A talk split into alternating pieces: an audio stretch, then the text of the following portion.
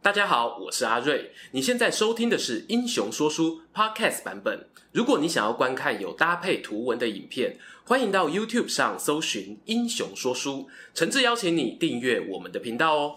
荧幕前的你曾经接过诈骗电话吗？你是立刻警铃大作，还是有那么一瞬间相信了电话另一端人员的说辞？无论是哪种状况，诈骗这项犯罪行为始终存在于你我周遭。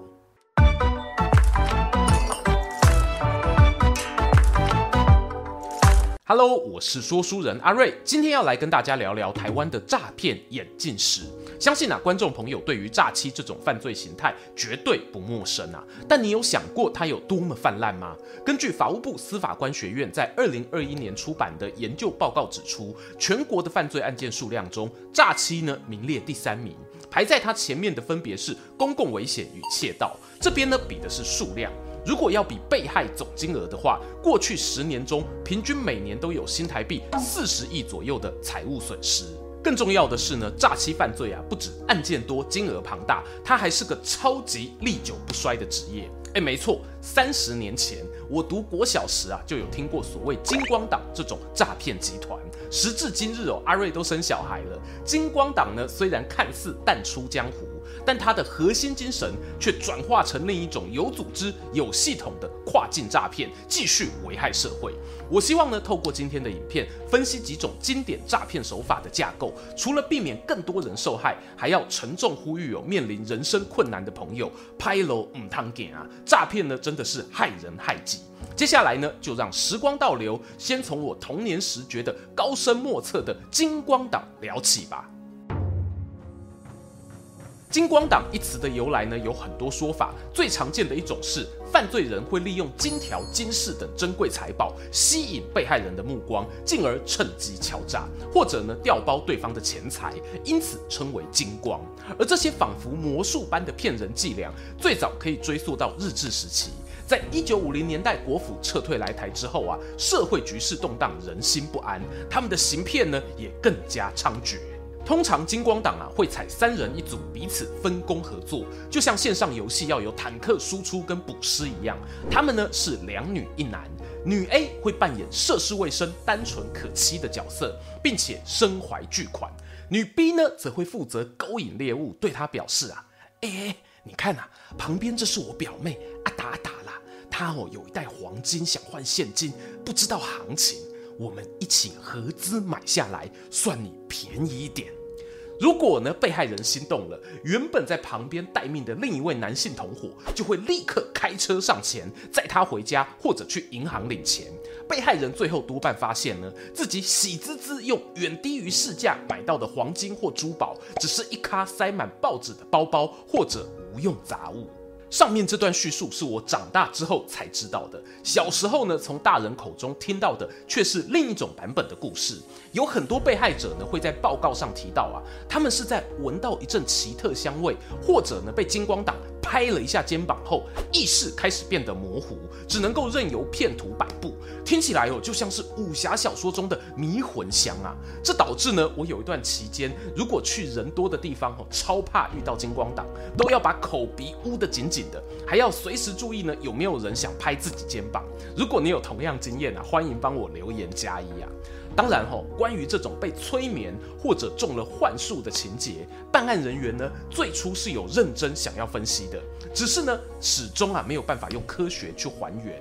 在暂时没有其他佐证的情况下，也有人选择相信哦，上述说法是被害人为了遮掩自己受骗的耻辱才编织出来的谎言。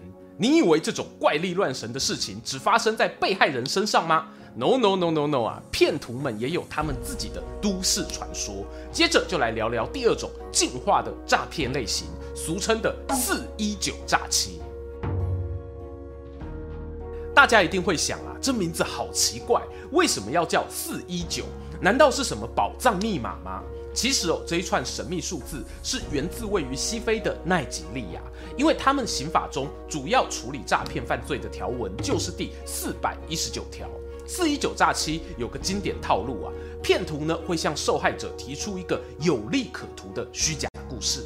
常见的版本有呢，我是一名啊笃信上帝的富翁，膝下无子，现在罹患绝症，希望死后将遗产捐给其他基督徒或教会，需要有个代理人替我处理。当然啊，他也能拿到一笔优渥的报酬。又或者呢，我是奈及利亚石油公司董事，公司现在有两千万美元想要汇到海外，只不过因为种种限制，必须找个中间人转手。你愿意帮我这个忙吗？我可以提供总金额的百分之三十作为报酬。随着故事情节的推进，骗徒会开始设计各种关卡，要求受害者啊提前支付一笔现金，才能成功获得报酬。好比说呢，我碰上了政府官员敲诈，被关在监狱，需要一笔钱贿赂公务员，又或者呢，必须支付税金等等理由。等到被害人付钱之后，就会发现哦，对方嘣一声从此人间蒸发，再也联络不上。这种诈骗类型呢，具有你先付小钱，我让你换大钱的特色，因此有人称呼它为预付费用的诈欺。后来衍生出很多变体啊，但万变不离其宗，最后都是要你喜滋滋的把钱汇给他就对了。不管你用什么名字称呼这类诈欺哦，都可以。我想分享其中观察到的三个有趣社会现象。第一呢，刚刚我们讲到金光党受害者有所谓怪力乱神的迷魂术，对吧？在四一九诈欺中哦，也有哦，只是呢发生在加害者上头。他们为了行骗成功，甚至会把受害者的照片呢交给灵媒做法，然后压在笔记型电脑下方，认为啊这样可以增加对方受骗的几率。第二个现象则是呢，美国 FBI 曾经表示，四一九诈欺有个特色，是他用来诱骗别人的赚钱计划，经常哦游走于法律边缘，甚至呢根本是违法的。因此会上当的被害人，往往有某种商业道德上的缺陷。这会带出最后一个现象，一定很多人好奇，那一些不请自来的 email 啊，上面写着亿万富翁找继承人这种乡土剧都不敢用的故事剧情呢，怎么会有人上当？原因之一啊，包括上面讲到的人性贪念。原因之二呢，有学者解释说，四一九诈欺通常一次都会寄个上万封电子邮件，如果被害人都有上钩啊，你光处理他们的回信哦，就饱了。对，在二十世纪末期呢，还没有 Chat GPT，以后搞不好可以请 AI 帮忙哦。而为了让人力发挥最大效率，诈骗人员呢，干脆就编出最鬼扯的故事。会相信这种故事还回信给我的人呢，应该呀是超级肥羊，我专门宰他就好了。大家有注意到吗？这个时候的诈欺犯哦，他们已经开始把诈骗当做一种商业模型在经营，去思考成本与获利之间的关系。这个念头一旦启动，后面更具规模、分工更精密的跨境电信诈欺啊，就应运而生了。有人形容呢，金光党的诈骗啊，是一种师徒制的传承，学长学姐教你应对进退，还有表演技巧。到了四一九诈欺时呢，开始导入电话、网络各种通讯科技，人与人的当面接触变少，行骗的过程经常发生在线上。等到智慧型手机普及后啊，那更是一发不可收拾。诈骗集团突破地区、时空的限制，从骗钱、领钱、洗钱都有专业分工，而且这些小组呢，还可以分散在世界各地。耶，这就是所谓的跨境电信诈欺。你知道一个完整的跨境诈骗组织通常要有哪些架构吗？这里啊，容我感谢中正大学犯罪防治研究所童元红同学的论文，是本片脚本主要参考的对象。里面呢有很多啊是他亲自前往监所访问十六名受刑人，还有十一名司法人员才取得的第一手资料。顺带一提哦，中正大学的犯防所呢，在我读法律系的那个年代，也是很多同学选择的志愿，牌子牢，口碑好啊，这不是业配啦。让我言归正传哦，聊聊诈骗组织架构。最常见的核心单位是话务机房，顾名思义啊，就是打电话骗人的地方。在里面呢，call out 的就是电话手。由于过去常常一个小房间里呢挤满十几个人，所以犯罪人常用桶子、汤啊称呼机房。那么机房的主管呢，想当然尔哦，就是桶主啦。也有人吼叫他华烫哎。不过问题来啦。跨境诈欺，跨境诈欺啊！所以这个电话机房不一定在台湾啊。他们常常要拨打国际电话到被害人所在地，如果都照正常电信费用收费哦，成本超高。因此有第二个单位出现，叫做网路流分工集团，简称系统商，负责提供便宜稳定的发话系统，甚至啊还提供更改来电显示的服务，提高行骗成功率。再来，有了电话，你要拨给谁呢？于是有第三个单位现身，专门窃取各资名册，卖给诈骗集团的人，俗称的菜商或条商。第二和第三个单位呢，由于不需要跟集团保持紧密联系，所以通常是外包给其他厂商处理。But 接下来的任务啊，就必须掌握在自己手上了，那就是第四个单位洗钱机房，俗称的水房或金流组。专有名词啊，叫做资金流分工集团。他们除了负责将不法所得汇回本国，还要掩盖掉这一笔钱的来源，转换成合法收入的名义。因此呢，需要具备专业技能，往往独立作业。最后一个则是领款组，俗称的车手集团。由于他们经常在外跑跳，被查气的风险呢相对较高，重要的机密尽量都不会让他们经手。哇，你看看，你看看，光是介绍组织架构就搞得跟股东大会一样。以前金光党三个人能搞定的事，现在仿佛是中小企业。事实上，我在判决中还真的有人把诈骗当作公司经营，也就是负责运作集团的执行长与幕后出资的金主是不同人，彼此谈好怎么分配获利。随着犯罪组织形态改变，获利规模呢也不可同日而语。而这些人呢、啊，还真的是把聪明哦用错地方，他们会把赚来的钱又投资回自己的诈骗事业中。我这边呢举两个例子。刚刚说啊，早年的话物机房可能是空间狭窄、人挤人，对吧？近年哦，开始出现舍得花钱的金主，不止一名受刑人表示，他们曾去过东南亚、澳洲、日本等地工作，出动的人数呢约莫八十人，光一趟吃住的开销算下来，要破五百万甚至一千万新台币都不意外。而金主呢愿意出钱，显然他知道可以透过这笔生意赚到更多。当然，还包括我们台湾呢，也有在高级社区中抓到话务机房的例子。